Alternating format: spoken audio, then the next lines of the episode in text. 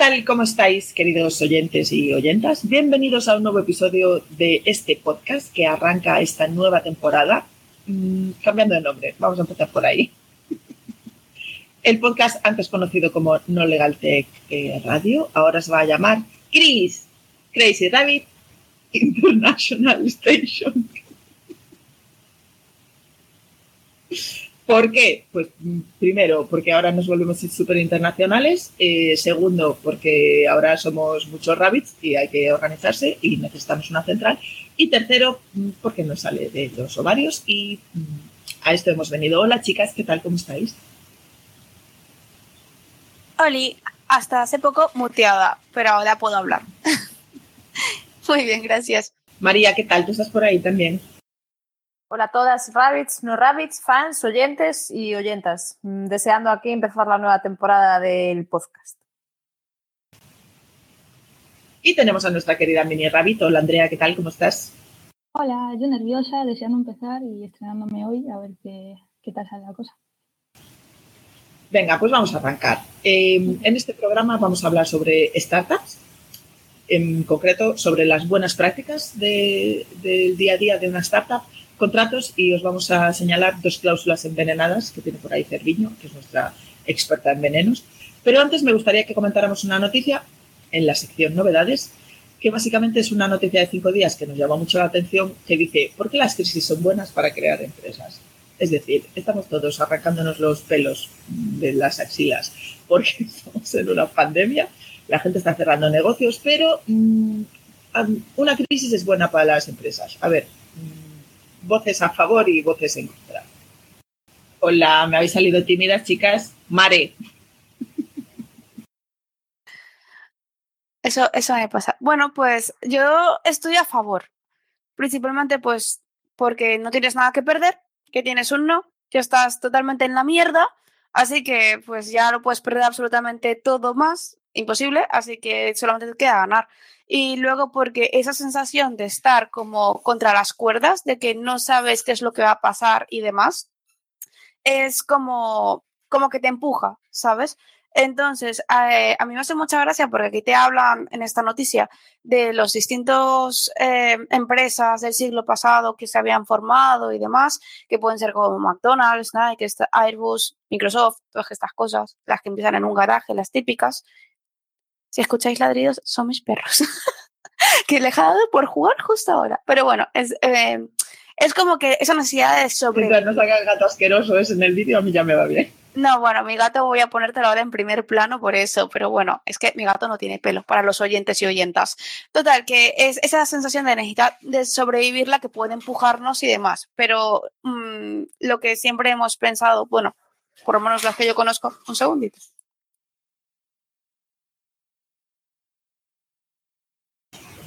Nada, ya le he quedado las órdenes de, ya le he quedado las órdenes de tranquilitos. Total, que eh, así como no te echas al mar sin conocerlo, ¿sabes? Pues tampoco te metes a emprender sin tener un mínimo de conocimientos. Y creo que eso sería lo único así que podría relevar. Andrea, ¿tú qué opinas? Además sí, acabas yo, de llegar al mundo. Claro, yo, bueno, en la noticia sí que vi mucho el tema del intraemprendimiento que me pareció muy interesante.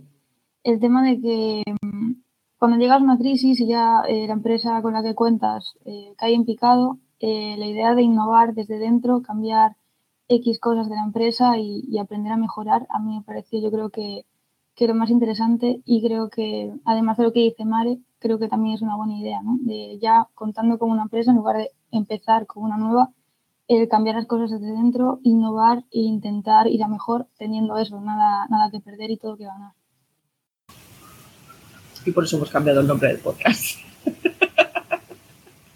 Nosotras intraemprendemos también. Cerviño, ¿qué me cuentas tú desde tu experiencia? Que además yo sé que tú estás muy vinculada al mundo empresarial de, toda la vida de Dios. Bueno, eh, yo soy muy fan de los refranes, ¿no? Y al final este que dice de río revuelto ganancia de pescadores, algo tiene de cierto. O sea, las crisis eh, es cierto que tienen su parte de oportunidades eh, y en esta en concreto que nos va a tocar vivir y que mm, es, mm, tiene ciertos matices que no, son de eh, simple crisis económica, sino que es una pandemia, nos obliga a limitar contactos y tal, es evidente que, va a haber oportunidades. Y de hecho eh, se pueden ver ya crecimientos exponenciales, pues por ejemplo de Zoom, ¿no? Que creo que nunca pensaron que fueran a llegar al número de clientes al que están llegando y es por motivo ni más ni menos de la pandemia y de la crisis pues sí, con nosotras, que tampoco pensamos nunca que tener el trabajo en remoto fuera una ventaja más allá de nuestra comodidad. Y mira qué bien nos fue. En.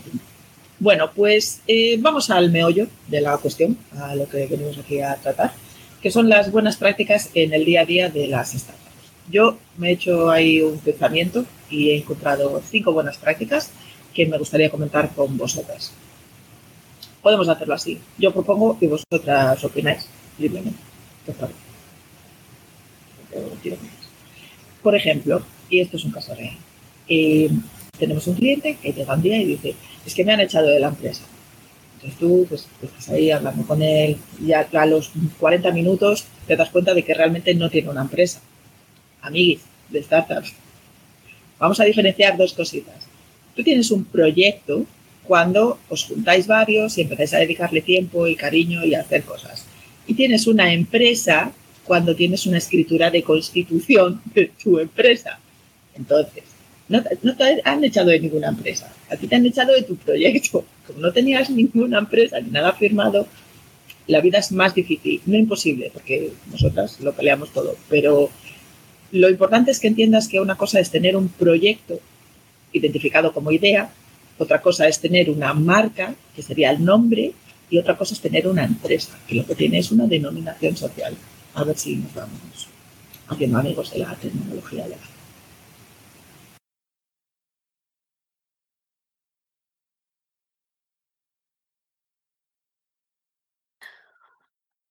Aquí estamos todas esperando a ver quién, quién lanza la primera piedra, pero bueno, como sé que me va a tocar el pato, porque siempre me va a tocar el pato a mí, estoy aquí de, de.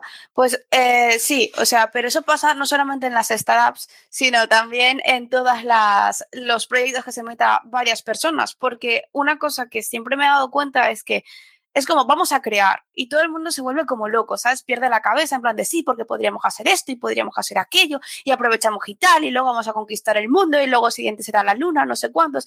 Y de repente, como en todos los proyectos, empiezas como súper a tope y de repente empiezas a bajar empiezas a ver un poco las orejas del lobo, luego empiezas a ver la cueva oscura en la que te has metido, luego en el infierno en el que estás, y en ese momento en el punto de infierno, pero que ya estás en el noveno círculo de Dante, es cuando empiezas a decir, ¿qué coño he hecho con mi vida? ¿Por qué no he puesto todas las cosas en regla? Y empiezan las discusiones, los desencantos, el, oh Dios mío, ¿por qué he tenido que hacer esto? Etcétera. Entonces, puede que de ahí salgas para arriba y digas, ah, pues, pues vamos, hemos salido de esta, tampoco estaba tan mal, podemos sacar esto y tenemos algo más o menos tal, o puede ser que le pase como a esta persona que lo tiran del proyecto, pues por X o por Y.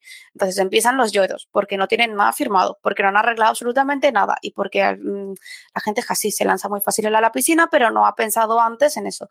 Por eso cuando estaba comentando lo de, bueno, sí, lánzate, adelante, ya tienes el no, perderlo todo no lo vas a perder más de lo que ya no lo tienes, pero que sí que tengas un mínimo de plan y ese plan está pues hasta la documentación necesaria para protegerte un poco el culo, De hecho, esto me lleva a la segunda práctica, gracias Mare, que además no sabías lo que iba a decir, así que me ha de. Y aquí me gustaría que interviniera Cerviño, que es la voz de la experiencia. Eh, no hace falta que tengas un pacto de socios de 48 páginas donde se especifique que si tu perro se levanta un día con diarrea, ese día tienes que vender las participaciones a 2,8 mm, fracciones de dólar. Eh, un correo electrónico pero O sea, no sé, ya no tengo un WhatsApp, pero los pactos de socios son importantes porque determinan los acuerdos entre los socios. Que esto es, como cuando te divorcias. Tú cuando te casas no piensas, cuando me divorcie nos vamos a repartir las cosas así, que deberías. Pero cuando ya te estás divorciando, pues a lo mejor tampoco es un buen momento para pensar en eso, porque no piensas con claridad. Pues con los socios ocurre igual, exactamente lo mismo. Es mucho mejor que habléis de qué cosas van a pasar en cualquiera de los supuestos, cómo vendemos, cómo compramos, queremos inversores, eh, si esto es una empresa familiar, cómo lo vamos a hacer, los primos segundos también entran, lo que sea, y que lo tengáis por escrito. Pero no hace falta que sea, lo que digo, 45 páginas de rollo. Un correo electrónico donde alguien diga, oye chicos, estos son los acuerdos a los que hemos llegado. ¿Estáis todos mm, en fin? ¿Os parece bien? ¿Os parece aceptable? Y que los otros digan, sí, sí, aceptable. Y ya y tiramillas. Cuando quieres hacer un pacto de socios de verdad, pues habla con abogado, no con tu primo segundo. Pero por el momento, cuando estás en ese, en ese momento de tengo un proyecto y queremos hacer una empresa y queremos que sea así, un correo electrónico te salva la vida, no hacerlo. Sí, eh, voy a antes a retomar en la línea de lo que decía Mare, lo que tú decías del perderlo todo y las crisis y tal, que efectivamente tener una empresa te puede salvar de perderlo todo. ¿Por qué? Porque eh, precisamente la figura de las eh, sociedades de responsabilidad limitada, lo que conocemos como SLs de toda la vida, es que eh, se responda por eh, lo que se invierte ¿no? como capital social, que sabréis que es un mínimo de 3.000 euros. Y más allá de ahí, salvo casos muy graves de que hayamos sido negligentes, hayamos metido la pata hasta el fondo, hayamos actuado con muy mala fe y lo, hecho, lo hayamos hecho fatal, eh, nunca vamos a responder con nuestro patrimonio personal. Por eso es tan importante constituir una empresa. Y después, retomando el tema de pactos de socios, efectivamente, o sea, el pacto de socios está para regular las relaciones entre los socios y con la empresa.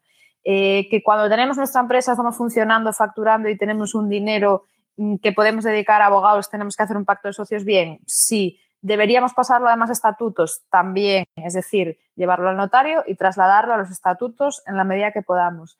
Pero que de inicio deberíamos tener lo máximo por escrito en un correo electrónico eh, pues también, o sea, cuanto más claras estén las cosas desde un inicio, mejor. Y si están por escrito, todavía mucho mejor que, lo que se hable de palabra. Pues sí.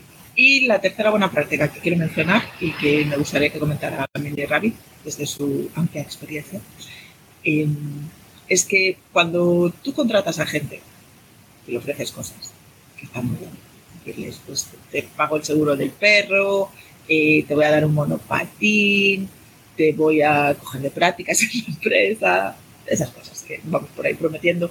Todo esto tiene que tener una cobertura legal y además tiene que tenerla dentro de la legalidad vigente. Nada de, es que como yo te doy palomitas para desayunar y te invito a pasar con leche todos los días, no te pago a final de mes. O nada de, bueno, pues como vienes de prácticas, eh, no te pago un puto duro. Porque esto está mal, señores. Y los convenios y los estatutos y todo esto que damos por supuesto hoy en día han llevado años de lucha monetaria y sindical, sobre todo, para conseguirlos, porque ahora damos por supuesto lo de las 40 horas semanales, la igualdad entre el hombre y la mujer, el tema de la conciliación familiar, y esto ha, costado muchísimo conseguirlo para llegar a este punto, para que ahora vengáis desde una startup a saberlo todo por los juegos.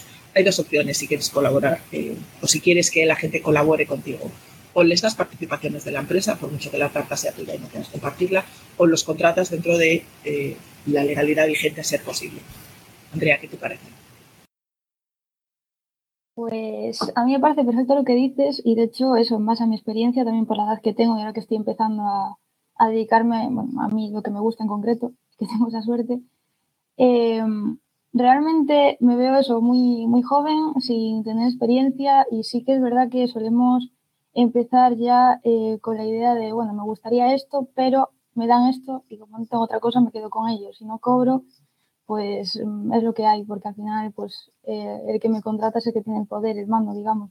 Entonces, sí que me parece importante y sí que estoy aprendiendo mogollón en esta empresa también eso, ¿no? Hacerte valer como trabajador, como eh, sobre todo estudiante en prácticas, en mi caso. Y sí que me parece importante y sí que creo que hay que empezar a, a darle la importancia que merece la ley y la legalidad y quizás también los derechos del trabajador. Pero creo que es una lucha que va para largo y, y bueno, al final tiene que ser el propio trabajador el que se dé cuenta y, e intente cambiar las cosas desde dentro. Como siempre, desde la, antigüedad. Eh, después, la gestión de activos de las startups. Eh, primero, tu idea no hace tu proyecto ni define nada. Puedes tener una idea fantástica y que después se vaya todo a tomar O puedes tener una idea de mierda, como hacer una consultora legal para empresas tecnológicas y que vaya todo súper bien porque tienes un equipo genial. Entonces, protege tus ideas, sí, pero dentro de un límite. No hace falta que el pacto de, exclusividad y de super secreto, super confidencialidad te lo firme todo el mundo. Protege tus activos. Si tienes un software, por parte de las startups tienen software, bueno, menos las de LegalTech en España, que tienen mucho legal y menos tech, y protégelo también. Tampoco tiene que estar en una caja fuerte, puede ser una licencia de software libre. No pasa nada, puedes compartir lo que hayas hecho con los demás, pero protégelo. Y sobre todo, si tienes em, una marca, si tienes una imagen, si tienes eh, dibujitos, como tenemos nosotras gracias a Mare, protégelo, porque para eso está la propiedad intelectual. Si tú pones en Internet propiedad intelectual protección, te van a salir un montón de cosas. No hace falta que te las leas todas, pero por lo menos lo más importante sí que deberías darle ese valor, ¿no? Y por, por, alusiones a propiedad intelectual, pues seguro que Mare quiere intervenir en esto. Sí, bueno, por alusiones. ¿Ves por qué siempre digo que me toca el pato? Nada, eh, sí, a ver, eh, aquí vamos a tener... Hola a todos. Como esto es un video podcast, seguramente podréis ver a los visitantes que tiene Bárbara, entonces aprovechamos eso. Pero sí, en efecto, o sea, eh, es súper importante al final proteger la parte de la imagen y todos los activos que tengan, pero no solamente respecto a las imágenes y demás, sino que también puede ser una cosa tan sencilla como tener el nombre de dominio de tu web.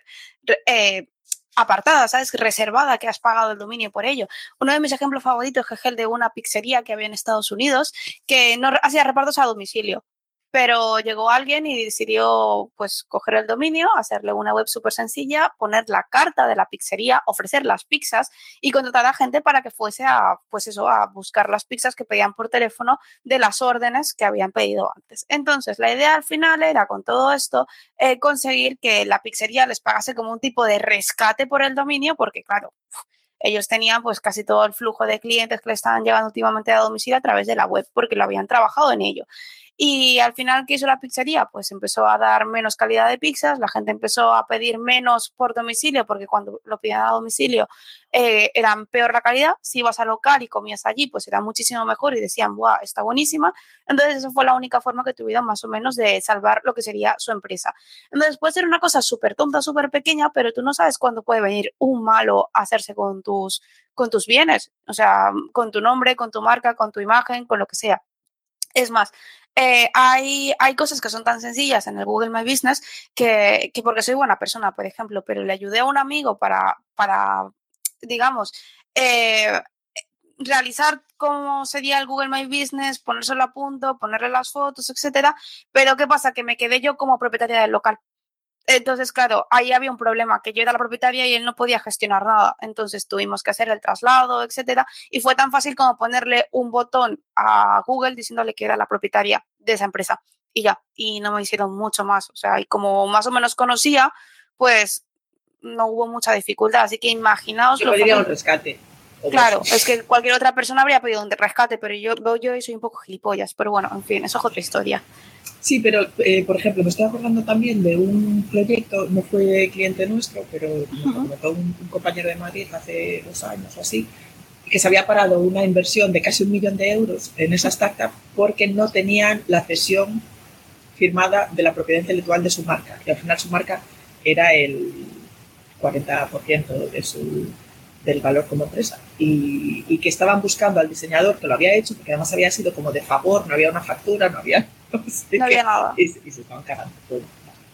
Claro, es que esa es otra de las cosas que te pueden pasar muchísimo en una empresa, que tienes una marca, no te das cuenta que el trabajo que has hecho de marca mmm, termina valiendo mucho más que lo que tienes la empresa de por sí, porque a lo mejor tu marca vale miles de millones y tus ordenadores y todos los bienes tangibles, pues no tanto. Entonces, cuando vas a hacer una venta de esa, de esa empresa o vas a hacer una sesión o lo que sea, vale mucho más el trabajo y la imagen que se ha construido de la marca, la opinión que tienen los clientes de ella, que la propia marca. Entonces, ¿cuál es el problema? Que a lo mejor yo la tengo, pero viene alguien y te dice, no, es que mira, yo te, yo te la di no para que estuvieses creándole una marca, te dice a lo mejor una comisión para que lo tuvieses en tu casa colgado. Es que aquí yo no te he dado permiso para hacer ese tipo de cosas. Entonces, la propiedad intelectual es, una, es un elemento que es muy delicado porque si te sale bien puede ser un pelotazo, miremos a Mickey Mouse, y si te sale mal, pues te puede venir ese tipo de sorpresas que si acaba la financiación y te vas un poco a tomar por saco. Pues sí.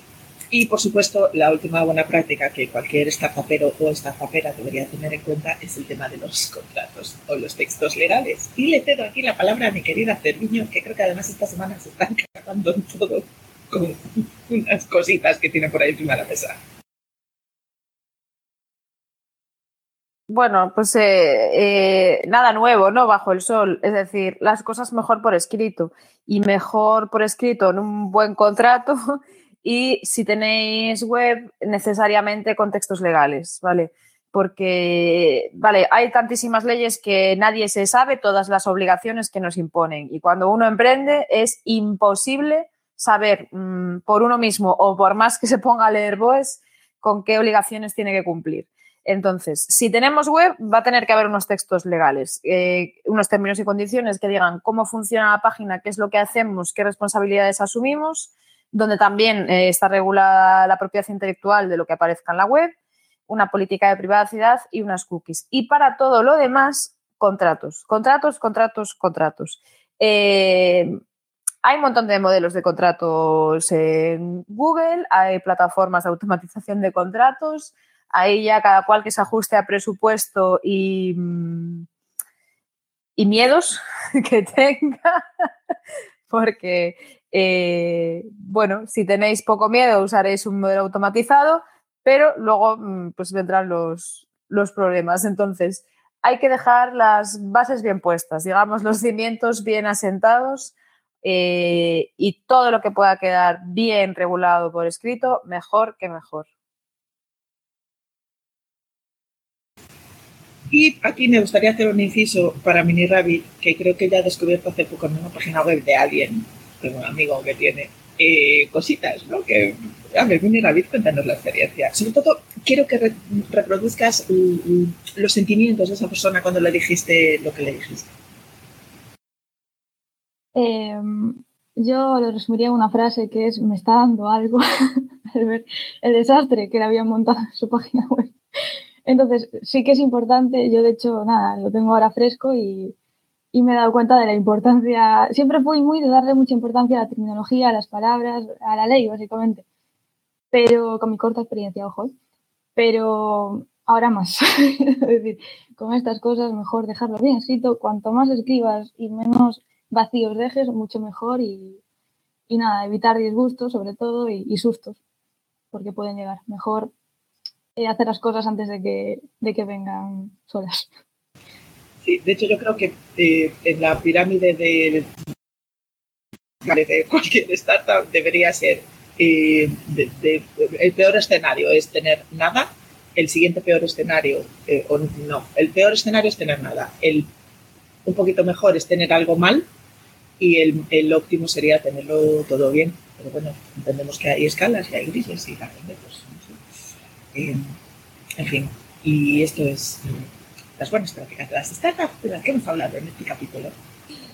Yo quería hacer un poco de agente del mal, abogada del diablo y recordar que la importancia de tener las cosas por escrito no solo es de cara a las relaciones con los socios, proveedores, trabajadores, etc., etc., es que ahí fuera está siempre el lobo acechando, ¿vale? Y el lobo se llama Hacienda, se llama Seguridad Social, se llama Agencia Española de Protección de Datos, es decir, hay eh, un montón de gente preocupándose de que las empresas tengan las cosas bien hechas. Y si no las tienen, eh, van a ir a pedirles que las cumplan y les van a sancionar. Entonces, eh, cuando hablaba antes del miedo, pues oye, un poquito de miedo sí que hay que tener.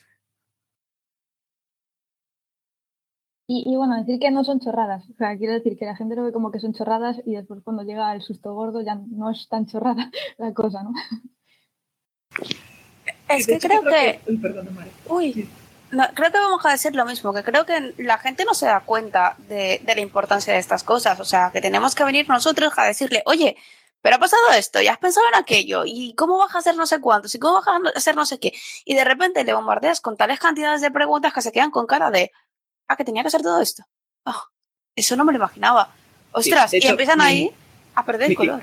Sí, sí, mi cliente favorito es el que dice, no, es que tengo este problema y quiero una solución. Y tú dices, ah, claro, tienes este problema porque has hecho esto. Ah, no, y, te has fijado en aquello. Y has hecho, y te acuerdas de, y te, empieza, no, no sabía que necesitaba todo esto.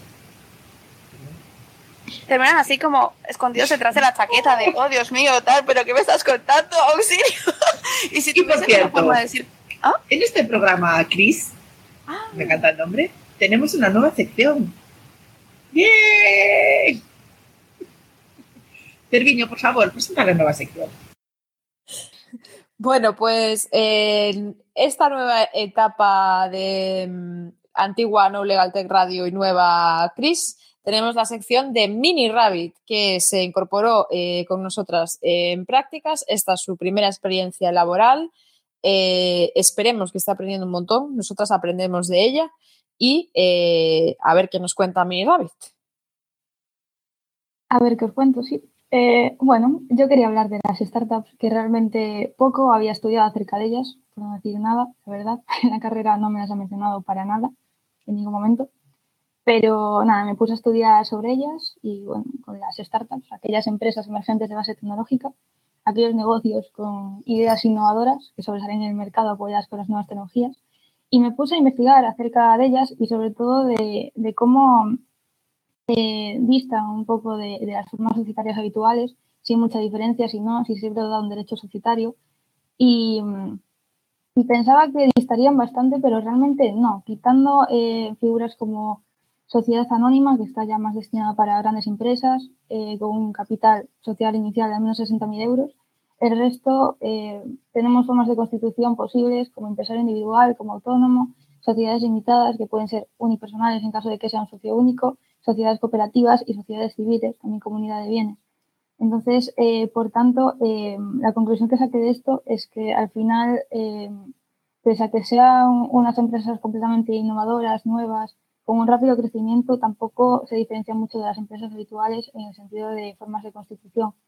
Por tanto, eso es un consuelo, yo creo que para el empresario que quiere emprender, porque ya más o menos tiene medio trabajo hecho en caso de que haya tenido otro tipo de experiencias o haya conocido a alguien que haya tenido otro tipo de experiencias. Entonces, en ese sentido lo va a tener fácil.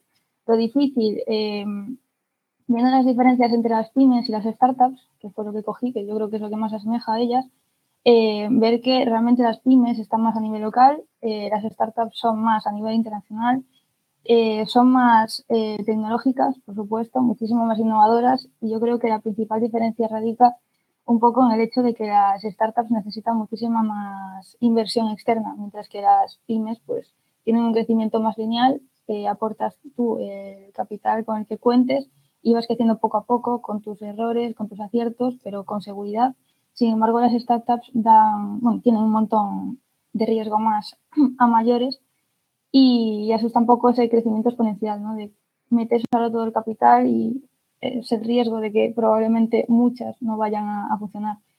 Eh, por tanto, estuve también mirando eso y viendo que, bueno, ahora en muchos otros países igual, pero era en España, digamos que se está intentando em, legislar eh, de manera más específica las startups, porque ya en 2014, que de hecho hay un anteproyecto de, de startups de ese año, em, el gobierno se dio cuenta de que eran muy importantes para la economía y que a día de hoy es importante también eh, digamos, conceptualizarlas eh, más concretamente y crear modelos de financiación eh, específicos para ellas y no tanto generalizar, ¿no? Entonces, eh, así se les dota de la importancia que tienen a día de hoy y, vale, la financiación de las startups, entonces, una financiación más externa con business angels, que yo la verdad no había oído hablar nunca de esta figura, que son los inversores angelicales que aportan tanto experiencia como capital a estas empresas, ¿no? Porque cuentan con experiencia empresarial.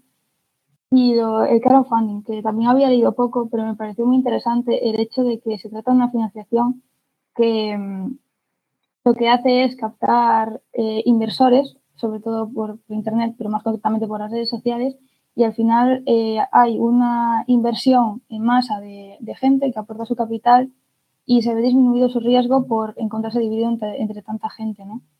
Y al final todo esto que, bueno, y a lo mejor me he enrollado un poco, eh, realmente me ha hecho llegar a la conclusión de, vale, yo estoy ahora empezando eh, por el mundo de, la abogacía. Entonces, eh, ¿cómo, afecta, ¿cómo afecta la asistencia de las startups a la abogacía? Vale, a día de hoy yo, pues la única experiencia que he tenido ha sido la de la carrera. Siempre en la carrera hemos visto un mundo más tradicional de abogacía y yo creo que es lo único que, se ve porque es, no sé, mucho más tradicional este sector. Y ahora en esta empresa, desde que empecé en prácticas con no Legal Tech, he visto que, sí que hay otras maneras de ejercer la abogacía y, realmente más, dándole muchísima más importancia a la digitalización, a las tecnologías.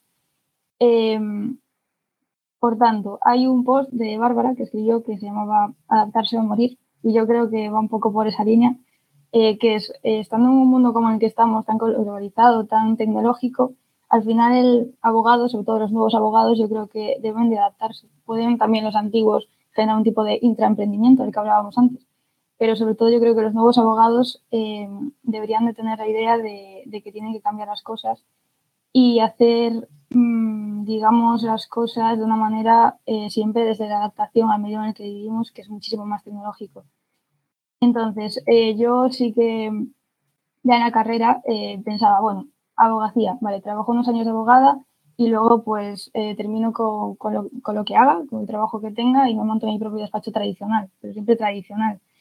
pero yo creo que a día de hoy veo más la necesidad de llevar a cabo un emprendimiento real, más encaminado por la vía pues, de las startups, aunque sea, aunque siempre suponen un riesgo, eh, donde para hacerte un hueco en el mercado yo creo que es necesario destacar y realmente se destaca haciendo y teniendo unas ideas novedosas, innovando por tanto, aprendiendo mucho de marketing y adaptándose al mundo tecnológico, que realmente yo creo que nunca me he parado a pensar en la idea de, que el marketing a día de hoy es tan, tan importante, aunque se sepa, no, no te paras a pensar en ello.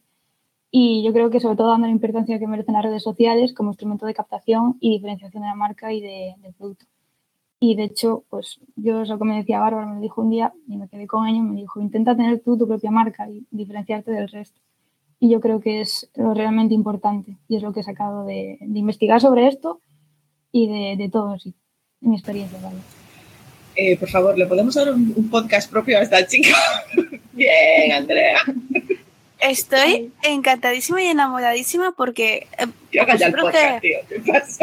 Sí, sí, sí. O sea, lo mejor es que, bueno, vosotros no lo sabéis, pero Andrea estaba todo nerviosa en plan de ¿para qué voy a tener yo mi sección? Tal, pues para esto, para esto, es que es maravilloso, o sea, escucharla y demás. Y sobre todo, esa, esa visión fresca de decir, oye, mira, que es que hay un mundo más allá de la abogacía tradicional, ahora me he dado cuenta de esto, me he quedado con aquello de Bárbara, tal, o sea, las personas que nos estén escuchando, por favor, escuchad la parte, sobre todo de Mini Rabbit, porque creo que a nosotras, porque somos unas, unas rolleras y nos encanta aquí hablar de todo, pero la que puede dar también muchas cosas muy interesantes para reflexionar y pensar es, es Mini Rabbit, así que yo creo que ha sido un acierto, ¿no? Darle su propia sección, que estaba un poco acojonada la pobre, pero muy bien.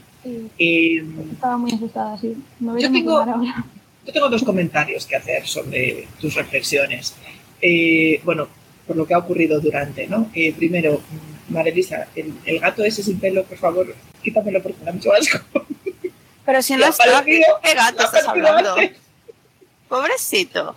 Pero, Andrea, tú que, eso, que acabas de llegar, que estás descubriendo el mundo de las startups y, de los abogados eh, innovadores ¿no? y, demás, eh, ¿tú te plantearías montar una startup en un futuro, eh, cuando nos hagas la competencia, por ejemplo? Buena pregunta. Yo es que sí que quizás me asusto mucho con, el riesgo, entonces sí que veo que hay un, un riesgo enorme en el tema de montarte tu propia startup pero también soy muy echada para adelante y es eso de si funciona va a ir muy, muy bien. Por tanto, si cuentas con los medios para hacerlo, ¿por qué no? Si fracasa, pues aprendes y al final yo creo que es un, un aprendizaje de fracaso. Así que eh, yo quizás, a lo mejor luego me arrepiento de decir esto, pero yo quizás sí que me lanzaría a, crear una, una, startup porque al final los beneficios que puedes tener van a ser muchísimo mayores que el, el miedo al Tiene Rabiz, muchas gracias por tu aportación y ahora le doy paso a Celiño en su nueva sección también de experta en venenos y cláusulas envenenadas. Bueno, no estoy segura de que vaya a ser una sección permanente, la de venenos, aunque me doy cuenta de que hablé de miedo, del lobo y ahora me toca de venenos, o sea, todo, todo maravilloso. Eh, queríamos hablar, ya que estamos hablando de startups, de eh, las cláusulas envenenadas, ¿vale?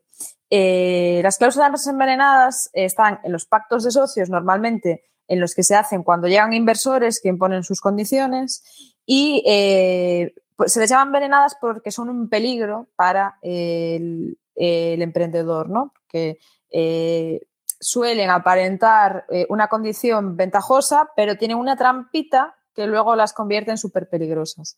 Y los dos ejemplos que vamos a poner de cláusulas envenenadas son los más típicos, conocidos y reconocibles, ¿vale?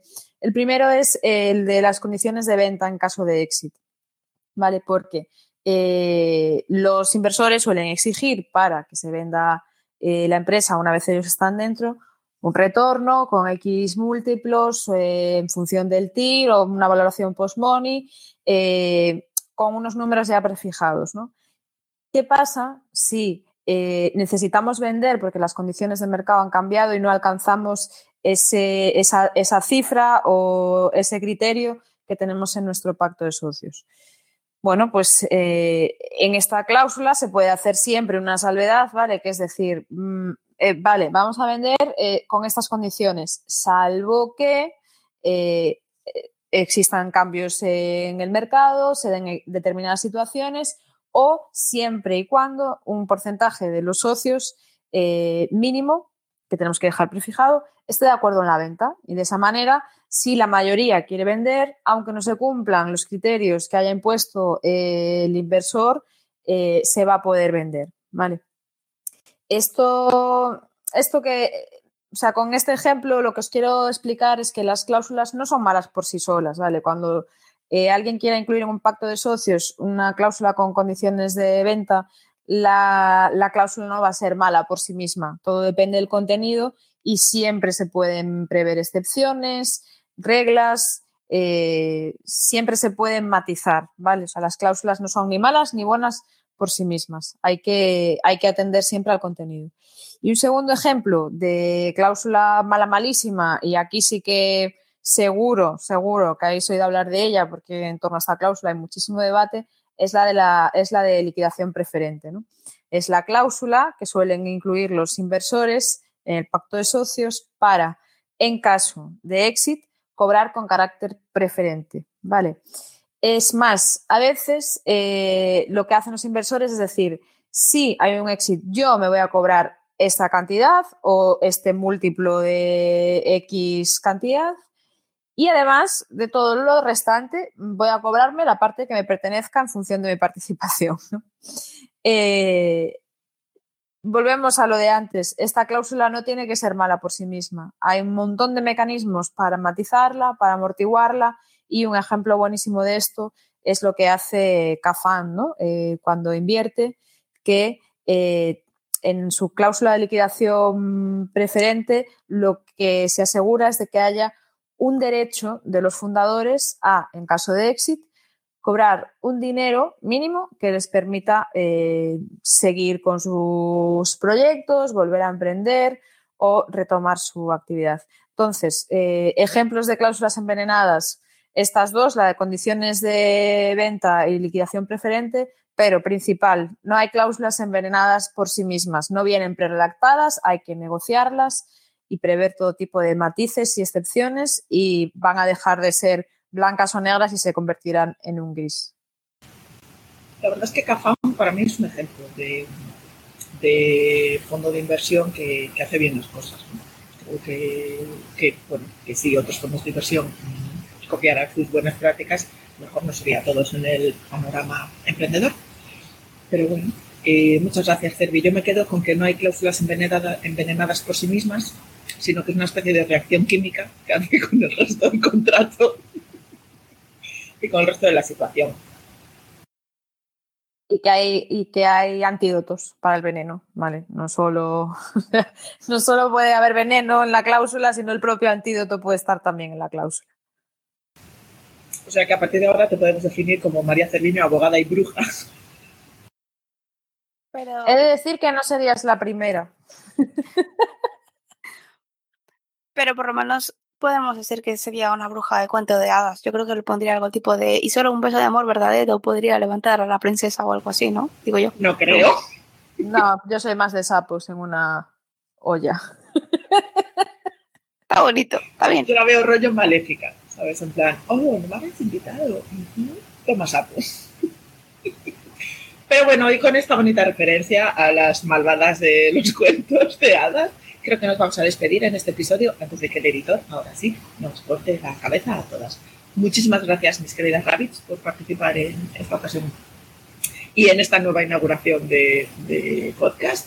Y nada, Cris y yo os esperamos en la siguiente. Besito.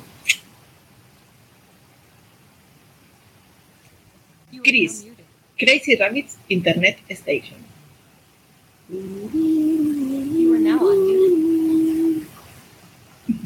Eso va para blooper seguro. Bárbara ahí cantando la, la de Expediente X. Tío, yo soy un puto meme.